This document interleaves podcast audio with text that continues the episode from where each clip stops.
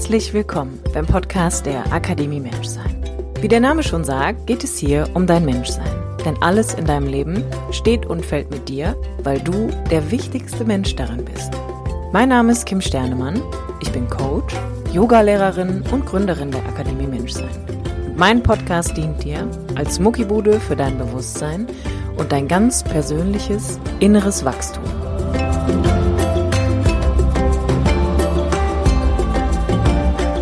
Hallo, du wunderbarer Mensch. Herzlich willkommen zu einer neuen Episode vom Podcast der Akademie Menschsein mit mir, Kim Sternemann. Die heutige Episode ist der erste Teil von vier, denn die nächsten Episoden werden sogenannte, ich nenne sie mal Shortcuts. Das heißt, ich werde in 30 Minuten gemeinsam mit dem Dr. Günther Niesen dir drei wunderbare Teile erklären, die in Summe ein großes Ganzes ergeben.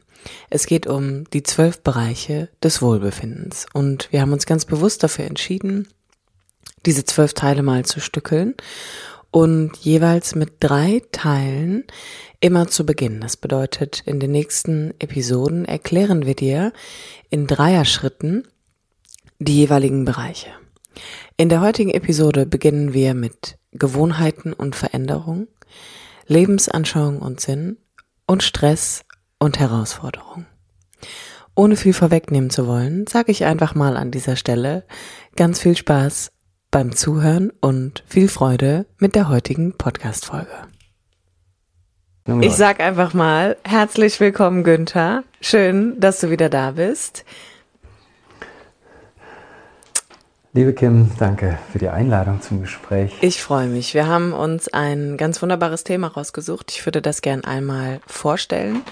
Und zwar geht es in der heutigen Episode um die zwölf Bereiche des Wohlbefindens. Das sind zwölf, ich nenne das mal so zwölf Puzzleteile, die am Ende ein großes Ganzes ergeben, die ich kennenlernen durfte in der Ausbildung bei dir und Ganesh Mohan, in der Swasta-Yoga-Ausbildung. Und wir beginnen heute einfach mal mit den ersten drei Punkten, die ihr zusammengetragen habt. Und ich würde dich, lieber Günther, zunächst einmal einladen. Kannst du aus deiner Perspektive noch einmal schildern oder auch definieren, was Wohlbefinden bedeutet und warum es wichtig ist, sich mit diesem Thema, mit diesem Feld auseinanderzusetzen? Ja, gerne. Wir haben so im Laufe der Jahre des Unterrichtens und des Lebens und Erlebens immer wieder versucht, Dinge zu ordnen, didaktisch auseinander zu pflücken und wieder zusammenzupuzzeln, um zu schauen, wie können wir Swasta, und Swasta ist einfach ein anderes Wort für Wohlbefinden, eben das Sanskrit-Wort dazu, in den Yoga integrieren? Wie können wir Swasta-Yoga unterrichten, lehren, leben? Und haben gemerkt, es ist nicht damit getan, einfach nur Asana zu machen, ein paar Atemübungen und sich auf die Matte zu begeben und zu meditieren, sondern von Anfang an war uns klar, da spielt ja unser Leben rein, unser gesamtes Leben, ähm, unsere Gefühle, unsere Gedanken, unsere Wertschätzung im Leben, der Lebenssinn, die Herausforderungen, denen wir begegnen, unsere Anschauung, Gewohnheiten und unser Umgang mit Veränderungen, ja, unsere Anpassungsfähigkeit. Und wir haben gedacht, so in der Entwicklung ist es ja wichtig, dass wir eine Landkarte haben, an der wir uns orientieren können. Nie ist irgendwas von was anderem getrennt, auch darüber haben wir uns schon unterhalten, aber ist ja trotzdem wichtig, Dinge zuordnen zu können, um mit ein bisschen Abstand auch analysieren oder reflektieren zu können, wo befinde ich mich denn gerade? Was passiert hier gerade in meinem Leben oder auf der Matte oder in der Beziehung und mit den Kindern oder mit den Eltern oder mit dem Partner oder den Arbeitskolleginnen? Und warum passiert das? Also die Idee ist, wenn wir unser Wellbeing üben können. Und darüber ist sich die Wissenschaft ja mittlerweile einig, dass wir das Wellbeing, das Wohlbefinden so üben können, wie wir auch ein Instrument üben können. Dann brauchen wir ja eine Orientierung, um das zu tun. Und so haben wir dann mal 16 und 20 und 8 Bereiche definiert, um am Ende jetzt, nach all den Jahren, uns vielleicht und hoffentlich gefunden zu haben in dieser Zuordnung. Und deswegen haben wir das die zwölf Bereiche des Wohlbefindens genannt. Und mit Wohlbefinden meinen wir eben dieses übergeordnete Gefühl, nicht von alles ist immer easy, leicht und schön und, und so weiter, sondern wie können wir mit unseren Sinnen, mit unserem Körper, mit unserem Atem, mit unseren Gedanken, mit unseren Gewohnheiten ein Leben leben, das uns entspricht, das mein Leben ist, meine Entscheidung, eben nicht in der Ohnmacht, sondern in dieser Idee, so im Leben zu stehen, wie ich mir das vorstelle, zu meinen Werten aufzuleben. Weil das kreiert in uns dieses positive Gefühl von Ruhe, von Sicherheit, von Selbst und Vertrauen. Ja, und dann haben wir eben diese zwölf Bereiche gemacht und die ersten drei können wir uns heute mal anschauen. Sehr, sehr gerne. Ich habe gerade immer, als ich dir zugehört habe, habe ich so gedacht, ja, Amen. Also das ist, es ist wirklich, ähm, um das aus meiner aus meiner Perspektive vielleicht noch äh, zu ergänzen, so eine Orientierung zu bekommen in einer Zeit, wo maximale Orientierungslosigkeit herrscht, ist ja so empowering. Also für mich auch ermächtigend, dass ich so merke, das geht so stark mit mir in Resonanz, weil ich glaube, ich darf jetzt 32 Jahre in diesem Leben stehen und die einzige Frage, die ich mir mein ganzes Leben gestellt habe, ist, wie kann ich das Leben führen, das mir entspricht? Und wie bin ich eigentlich? Wie, wie darf mein Leben sich entfalten? Und wie kann ich gut mit mir in diesem Leben stehen? Deswegen finde ich diese Unterteilungen, die ihr da getroffen habt, sehr, sehr sinnvoll und extrem unterstützend. Und wie du schon gesagt hast, wir fangen mal mit den ersten drei an. Ich würde mal den ersten Punkt vorlesen. Und zwar beginnst du mit Gewohnheiten und Veränderungen. Kannst du da einmal konkret werden? Was genau verstehst du unter Gewohnheiten und Veränderungen?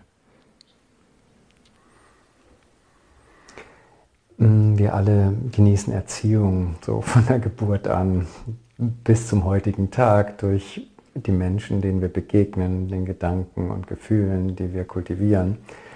Und diese, dieses Leben, dieses in Verbindung stehen, kreiert halt Gewohnheiten. Ähm, wir lernen ja unser gesamtes Leben einzuschätzen und damit umzugehen, wie wir reagieren in solchen Situationen, in anderen Situationen und dann kreieren wir Muster.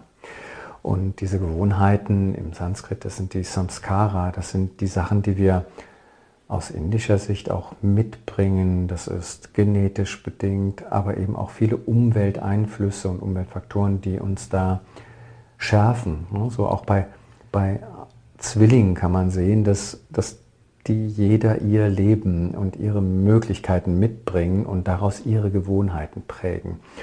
Und die sind auch nützlich. Also Rituale und Gewohnheiten sind ja unglaublich wichtig. Diese Muster äh, in uns helfen uns ja auch gute ökonomische, äh, energiesparende Entscheidungen zu treffen, führen aber auf der anderen Seite auch dazu, dass wir auf Autopilot leben und ne, dass wir Gewohnheiten gar nicht mehr in Frage stellen, dass wir immer gleich reagieren und auch das nicht mehr in Frage stellen. Wir mögen jemanden nicht und dann ist der für immer ungemocht und wir essen immer dasselbe und dann ist das eben gut und das stimmt ja alles nicht. Das Leben, das Lebendige ist ja in konstanter, immerwährender Veränderung und diese Veränderungen zuzulassen und zu gestalten, sie nachhaltig in positiver und sinnvoller Weise zu gestalten, das ist so das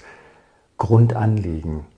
Das ist das, was beim Wachwerden zu seinem eigenen Leben ja auch entsteht oder die Fragen, die du eben so schön beschrieben hast, deine Neugier, dein, deine sprudelnde Neugier, auch so früh im Leben schon Fragen zu stellen und Dinge anders schauen zu möchten. Das ist also der Perspektivwechsel, neue Gewohnheiten und Muster zu kreieren. Das ist wunderbar. Das ist das, was uns strebend macht, das, was Kreativität ermöglicht. Wenn wir uns an diesen Veränderungen beteiligen, wenn wir aktiv teilnehmen, anstatt uns überwältigt und ohnmächtig zu fühlen. Und ich glaube, das ist genau der Punkt, den viele Menschen heutzutage so empfinden, ist, boah, ey, da draußen passiert was und die Politiker entscheiden und das war bestimmt vor 20 Jahren und vor 50 Jahren schon genauso. Andere entscheiden und solange die das okay machen und sagen, dass sie das für uns alle tun, ist alles in Ordnung, brauche ich nicht selbst nachdenken. Und dieses Abgeben von Verantwortung führt dann eben dazu, dass man sein Leben lebt, so wie es vorgegeben ist. Ne? So wie das früher war, wie unsere Eltern gelebt haben. Man heiratet, man bekommt Kinder, man baut ein Haus, man schafft Eigentum, man schafft Reichtum und kann sich ein schönes Leben gönnen. Man bleibt dann in einer Firma, so war das ja früher, sein Leben lang und stellt das auch nicht in Frage. Und das hat ja was.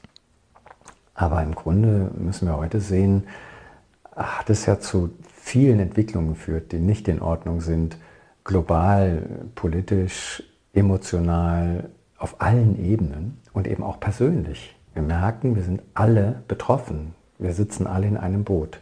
Können wir also Veränderungen für uns so gestalten? Und wenn ja, wie bekommen wir die Kraft dazu? Und was sind gute Veränderungen? Und das muss sich jeder selbst fragen. Diese Verantwortung kann uns niemand abnehmen. Ja. Diese dieses aktive Teilhaben am Leben. Und ein letzter Satz vielleicht noch dazu ist, dass vielen Menschen ja so Veränderungen sehr kritisch oder auch negativ gegenüberstehen, weil das Alte und das, was war, ja so gehypt wird und früher war alles besser und der ganze Kram.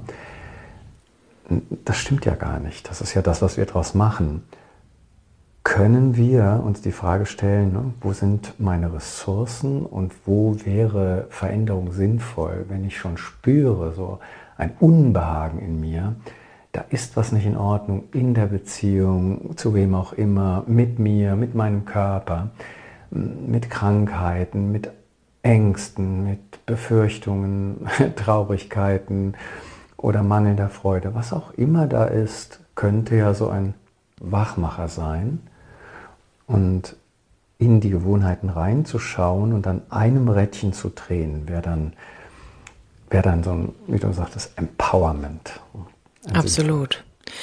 Und ich finde auch, da spielen ja wirklich viele verschiedene Anteile alle eine Rolle. Also zum einen kann ich hier nur aus meiner, aus meiner eigenen Erfahrung sagen, dass Veränderungen auch ja ein bisschen Mut braucht. Also ich muss ja vor allem mal den Mut haben, nach innen zu schauen und wie du das gerade gesagt hast, auch wahrzunehmen, dass da was nicht sich nicht mehr gut anfühlt oder was schon ganz lange in so einem gleichbleibenden Trott irgendwie ist, der mir auch nichts mehr gibt. Das heißt, ich brauche ja zum einen so ein paar innere Skills, um mich auf Veränderungen auch einlassen zu können. Und auf der anderen Seite würde ich gern eine noch so eine andere, noch einen anderen Blickpunkt mal mit reinnehmen, auch in ähm, Bezug auf Veränderung. Der geht auch so ein bisschen vielleicht in die Richtung, wie wir es beim letzten Mal besprochen haben. Ich darf ja auch, obwohl es vielleicht in vielen Leben mal Zeit wäre für eine Veränderung, eine gewisse innere Stabilität haben und um auch mal sagen zu können, ich höre jetzt mal auf, mich permanent zu verändern oder immer so an mir rumzuschrauben, vielleicht auch, weil ich glaube, erst wenn ich mich denn dann dahingehend verändert habe, bin ich gut genug oder bin ich glücklich. Das heißt, es hat ja auch so ein bisschen wie so eine Zwei-Phasen-Komponente. Die einen, die möglicherweise ganz lange schon in so einer Starrheit mit sich sind und den Mut nicht finden können, sich zu verändern. Und auf der anderen Seite vielleicht auch die, die aus so einem permanenten Optimierungskreislauf in puncto Veränderung gar nicht mehr hinauskommen. Ja, das ist so schön, dass du das sagst. Und die, dieses Innehalten, das, ich, mich fasziniert ja immer noch dieser, dieses Saying, so wer innehält, hat Innehalt. Es geht ja um das Innehalten und zu schauen, ob oder ob nicht. Es geht ja nicht darum, dass wir uns permanent mit verändern müssen in Richtungen, die uns gar nicht entsprechen oder uns optimieren müssen, in, auf welcher Ebene des Daseins auch immer, ob das äh, körperlich ist, intellektuell, wissenstechnisch, eben genau, wir müssen das nicht. Aber was uns keiner abnehmen kann, ist die Verantwortung dafür, das zu tun oder nicht zu tun und zu entscheiden, in welche Richtung wäre mir eine Veränderung entsprechend?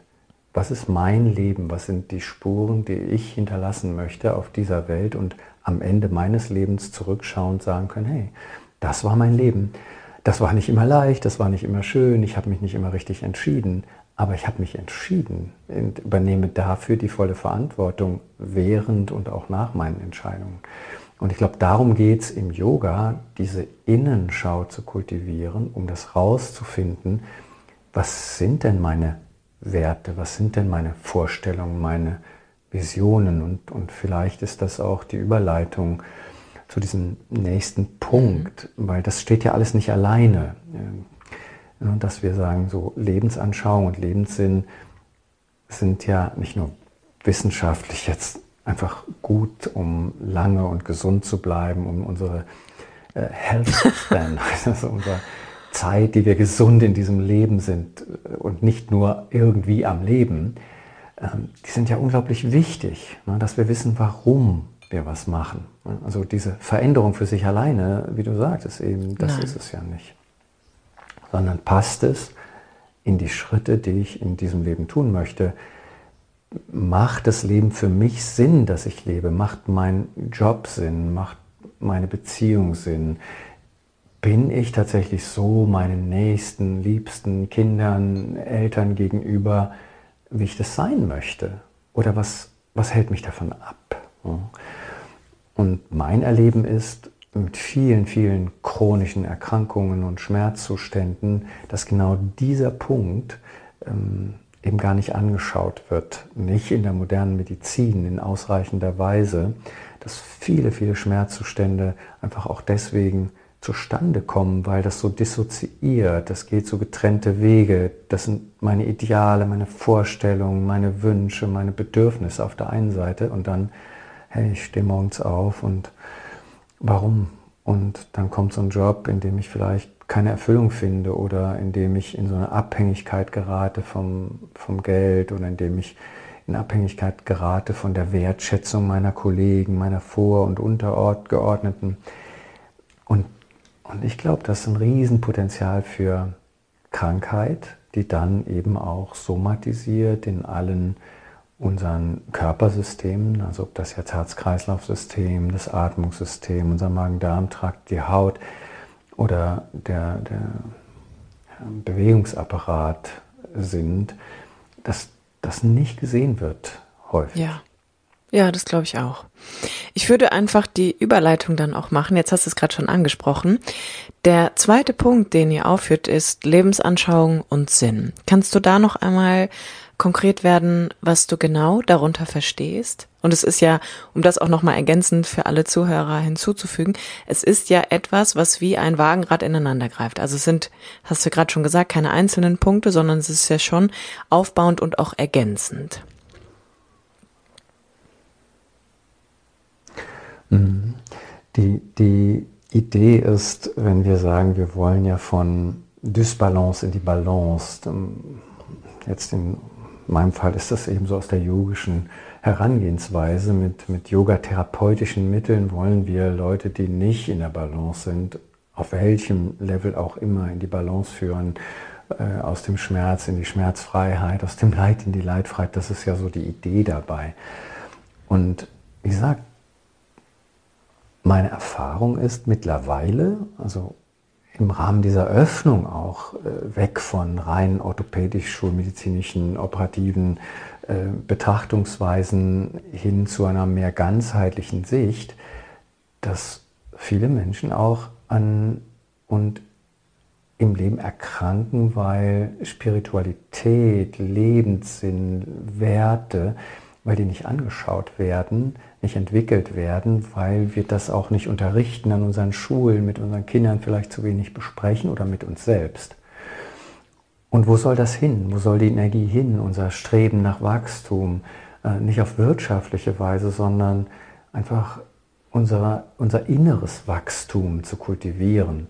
Und das braucht ja, um morgens aufzustehen, einfach so eine Idee von, warum tue ich das? Warum ist es sinnvoll? Was möchte ich mit meinem Leben, mit meiner Lebendigkeit und Energie anfangen, um diese Welt ähm, für mich und andere, also für auch diejenigen, mit denen ich in Kontakt bin, angenehmer, schöner, mitfühlender, liebevoller und, und dankbarer zu machen.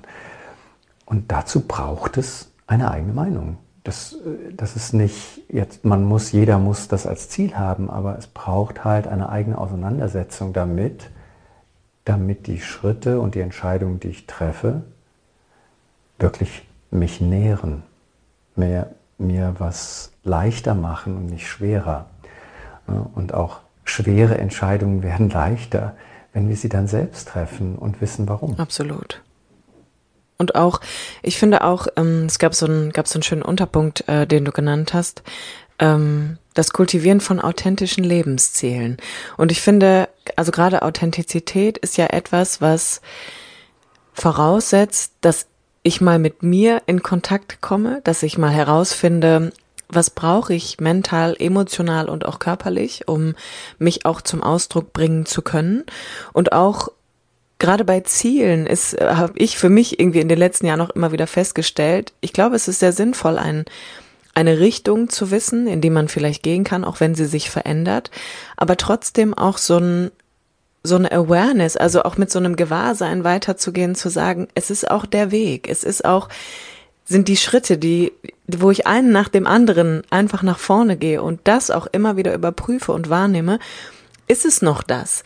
Bin ich hier noch richtig? Ist es noch die Entsprechung zu mhm. meiner Entscheidung. Also auch da meiner Meinung nach immer wieder aus verschiedenen Perspektiven zu gucken. Ist das Ziel noch das, wo ich hin will? Ist das, ist auch das Ergebnis, was da am Ende rauskommt, etwas, was mich heute nähren kann, bevor ich es vielleicht erreicht habe, alleine weil ich mich mal ausgerichtet habe? Und ist das möglicherweise auch etwas, was mir hier und jetzt schon Sinn geben kann? Dass ich mich mal in so eine Richtung eigentlich auch gedreht habe. Absolut.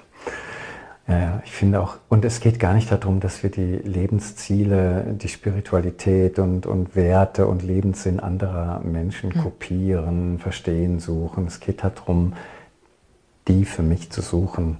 Und da gibt es auch kein richtig und kein falsch. Also das ist ja hm, völlig egal, ob der Sinn meines Lebens die Fortpflanzung ist und das ähm, möglichst lange gesund ins Alter zu kommen oder ob ich eine Vision habe, die darüber hinausgeht.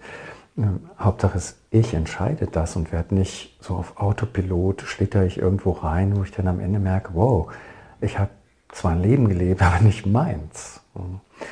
Und ähm, meine Partnerin, die Katharina, hat vor einigen Monaten wir haben darüber diskutiert und sie hat dann gesagt, so in der Diskussion, für mich war ja immer so Stabilität. Im Yoga ist ja so Stiram Sukham Asanam, diese Idee von stabil und nährend, leicht soll die Körperhaltung und Bewegung sein.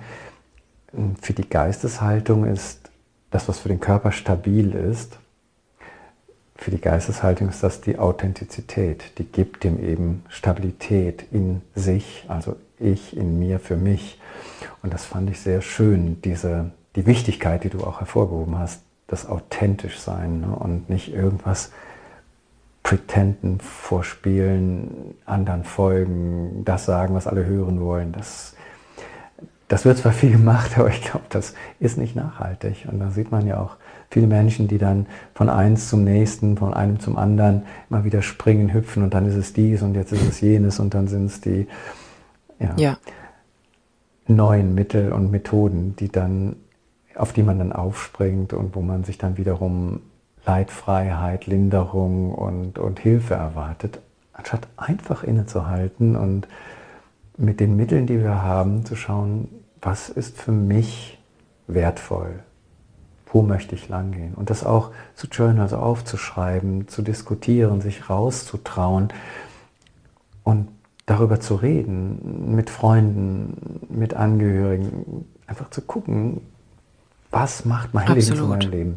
Und auch das auch noch so eine, eine andere Perspektive, dieses authentisch sein kann ja auch dazu führen, dass wenn ich es nicht tue, dass ich immer in so einem im Verborgenen irgendwie bleibe. Also, dass ich vielleicht immer den Rückzug eher wähle, als das mal nach, nach außen gehen, das Aufmachen, das mich wirklich zu zeigen. Und äh, ich finde, da spielt natürlich auch bestimmt Vertrauen und auch Zutrauen eine ganz große Rolle, damit ich überhaupt in der Lage bin, zu sa sagen zu dürfen, das ist, was ich mag, das ist, was ich möchte, ohne in, in Scham vielleicht auch zu verfallen und diesen Rückzug einfach mal so ein bisschen aufzulösen und dieses, ich finde im Englischen hört sich das so schön an, so dieses Embracement, also wirklich wie, wie die Sonne so ein bisschen, eigentlich auch mal so Stück für Stück einfach nach außen zu gehen, um dann herauszufinden, hey, es ist okay, auch wie ich bin. Und es mhm. ist auch okay, dass das mein Bedürfnis ist. Und ich darf das auch. Ich darf mir das nehmen, weil das ist mein Leben. Aus vollem Herzen. Ja. Ja, mhm. ja schön gesagt. Sehr schön. Ich würde, ja. Und wir haben dann. Sorry. Wir, ja. Ich, ich, Nein, wir haben ja noch genau. einen dritten Punkt zu besprechen. Richtig, der dritte Punkt wäre nämlich dann Stress und Herausforderungen. Auch hier einfach nochmal die Aufforderung an dich, lieber Günther. Erklär einmal, was du damit konkret meinst.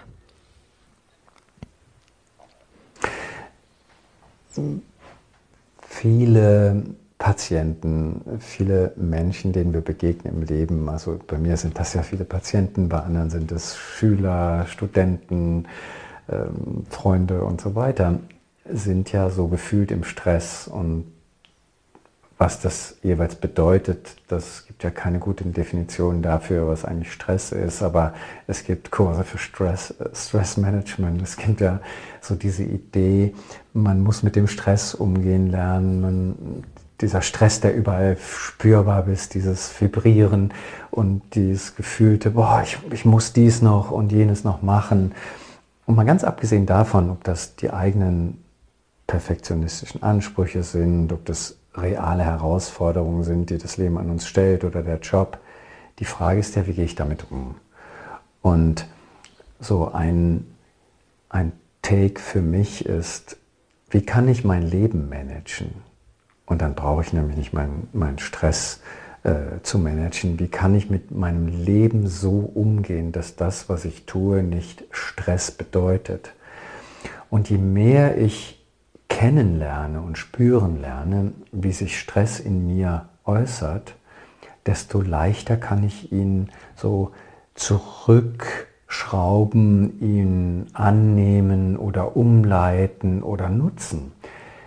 Wir sind so boah, das ist Stress, das macht mir Stress und dann geht es in so eine Vermeidung. Darum geht es ja gar nicht. Wenn Stress überflüssig wäre, so evolutionsbiologisch, dann warum sollte er noch da sein? Das ist wie mit dem Schmerz. Das ist ja nicht unser Feind, sondern Stress ist ja auch was sehr, sehr Positives. Es macht mich ja auch stärker, es lässt mich wachsen. Das ist wie mit allem im Leben.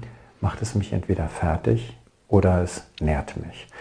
Und wenn wir lernen, den Stress zu erkennen, unsere hormonellen Veränderungen auch körperlich und emotional wahrzunehmen, zu spüren, wenn unser Herz schneller schlägt, unsere Haut sich so in der Peripherie abkühlt, unser Kopf so einen, so einen dumpfen Schmerz entwickelt oder die Magensäure steigt. Wenn wir also lernen, kompetent darauf zu schauen, wann ist für mich Herausforderung leicht, gefühlt, gedacht, auch Überforderung, dann fällt es fast immer leicht, aus der Ohnmacht in die Ermächtigung zu gehen und aus dem Ablehnen in das, wie du das nennst, Embracen, in das Umarmen und Auffangen und dann Auflösen. Denn alles, was wir fühlen, wenn wir das anschauen könnten, wenn wir uns trauen würden, da hineinzuspüren, löst sich auf, ist nie gegen uns. Das ist so die Erfahrung, die viele Menschen auch jetzt gerade machen, dass das wirklich eine Frage der Perspektive ist, ob mir etwas Stress macht oder dasselbe mich einfach nur bereichert, neugierig macht, erfreut, ähm, demütig macht oder ermutigt. Und das ist die Idee, das als eigenen Bereich ähm, zu strukturieren war, weil es so wichtig ist, weil viele Menschen scheinbar darunter leiden, damit nicht umgehen zu können, anstatt zu sehen, was es für ein Potenzial bietet, sich damit zu beschäftigen. Und da geht es eben nicht um Cortisol und Adrenalinlevel, das ist ja, das ist auch nicht gegen uns. Ja, es geht darum, was machen die, was will gelebt werden, was will gesagt werden, was will vermieden werden. Also dahin zu schauen. Und dann können wir wieder Gewohnheiten und Veränderungen einleiten, einladen, erlauben, da mitschwingen. Und ja. Absolut. So würde ich das beschreiben. Was ich finde auch gerade ähm, dieser Punkt Stress und Herausforderungen, das, was mir immer begegnet, ist, dass ich ganz häufig denke, meine Güte, wir leben eigentlich so viele Jahre und in so einem, in so einem Kampfmodus. Also gegen uns selbst und gegen den Stress und gegen die Angst vor Veränderung und gegen all die Dinge, die wir uns irgendwie einreden und wovor wir uns fürchten und was wir nicht wollen, dass ich auch für mich irgendwann so herausgefunden habe, ich muss mir ja eigentlich immer nur angucken, wie, wie verhalte ich mich, wie, re wie reagiere ich auf etwas und kann dann dementsprechend Rückschlüsse ziehen zu meiner inneren Haltung, zu der Art und Weise, wie ich auf etwas gucke. Und darüber kann ich ja wieder so viel über mich erfahren. Und wie du schon sagst, dann setzt es ja wieder da an, dass ich gucke, was ist denn meine Lebensanschauung? Wie gucke ich auf mich? Wie gucke ich auf mein Leben? Was sind Gewohnheiten? Was sind Dinge, die ich aus eigener Kraft verändern kann, damit ich in meine Selbstbestimmtheit einfach auch wiederfinde und so ein inneres Gefühl von, ich bin nicht ausgeliefert habe. Das sind genau auch die Technik, die du gerade, du hast ja gerade ganz viele Fragen gestellt, also ganz viel, was kann ich, wie kann ich, wann kann ich. Das ist auch wunderbar, das zu tun. Wir, wir werden manchmal, wenn wir so dann erwachsen sind und in diesem Glauben sind, ja, wir haben jetzt alles erlebt und wir wissen alles, so dann werden wir ein bisschen überheblich und dann vergessen wir das Fragen und die Neugier. Und diese Neugier, die kann einfach den Blickwinkel, also das, das Licht auf ein scheinbares Problem so neu durchtränken, dass auf einmal das, was uns so stressvoll erschien, einfach nur noch eine Möglichkeit ist. Was kann ich daran lernen? Was kann ich lernen, weil ich mich jetzt so fühle? Was daran ist, eine gefühlte Bedrohung zum Beispiel? Oder ist es so der Gedanke, ich bin da nicht gut genug zu, ich bin nicht kompetent genug? Was in mir kurbelt dann so Kaskaden an, die dann zu Äußerungen von Stress oder auch Stresserkrankungen, und da gibt es ja viel, viel mehr, als wir jetzt in der Schulmedizin zugeben und immer mehr wird ja die Aufmerksamkeit auch dahin gelegt, dass es sein könnte, dass der Stress, der gefühlte Stress, der, der immer subjektiv ist, auch zur Krankheit führen kann. Was können wir lernen? Dann verwandelt sich die Ohnmacht in die Ermächtigung und das ist immer wieder nur die Perspektive zu wechseln. Und im Yoga gibt es eben da verschiedene Techniken. Die eine ist die Meditation, die Atemachtsamkeit und viele, viele andere, die, die uns erlauben, die Sichtweise zu ändern. Und ich glaube, das ist so ein Kern auch in allen hm, fernöstlichen, aber auch anderen spirituellen ähm, Entwicklungen und Szenen, dass wir schauen, wie können wir unsere Perspektive wechseln.